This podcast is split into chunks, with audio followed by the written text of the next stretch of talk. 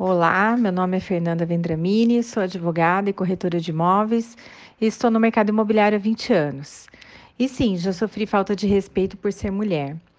É certo que escolhi duas profissões e dois ramos essencialmente bastante masculinos, a dos advogados né, e a dos corretores de imóveis, e apesar de existirem muitas mulheres advogadas e corretores de imóveis, os comandos, as lideranças, em sua maior parte, são de homens.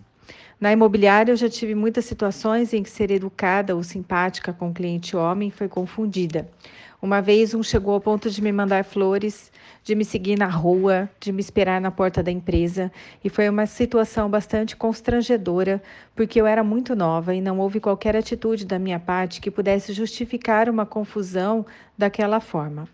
Ao longo dos anos, na atividade imobiliária, já vi e ouvi diversas corretoras trabalhando comigo que passaram pela mesma situação, com clientes confundindo ser educada e atenciosa com o ter qualquer outro tipo de interesse. Algumas vezes houve necessidade de bloquear o cliente no WhatsApp, trocar de corretor para atendimento, e outras vezes o cliente realmente argumentar que a corretora foi grossa, sem educação, simplesmente porque não aceitou as suas investidas. É uma pena que ainda temos que passar por isto, mas o respeito é o mais importante e essencial em qualquer atividade.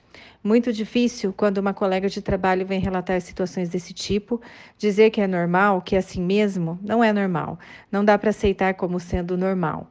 Ser educada, simpática, agradável e dar atenção faz parte do trabalho e não é nada além disso, não é uma autorização para se ultrapassar o limite do respeito. Vemos tantos locais onde o atendimento das pessoas é ruim, mal educado, grosso, seco, mas talvez seja assim para não dar espaço para falta de respeito, né? Ou confundir as situações. Às vezes a pessoa até já passou por uma situação semelhante. Mesmo assim, ainda opto por ser educada. Respeito, eu acredito que é bom e que todo mundo gosta.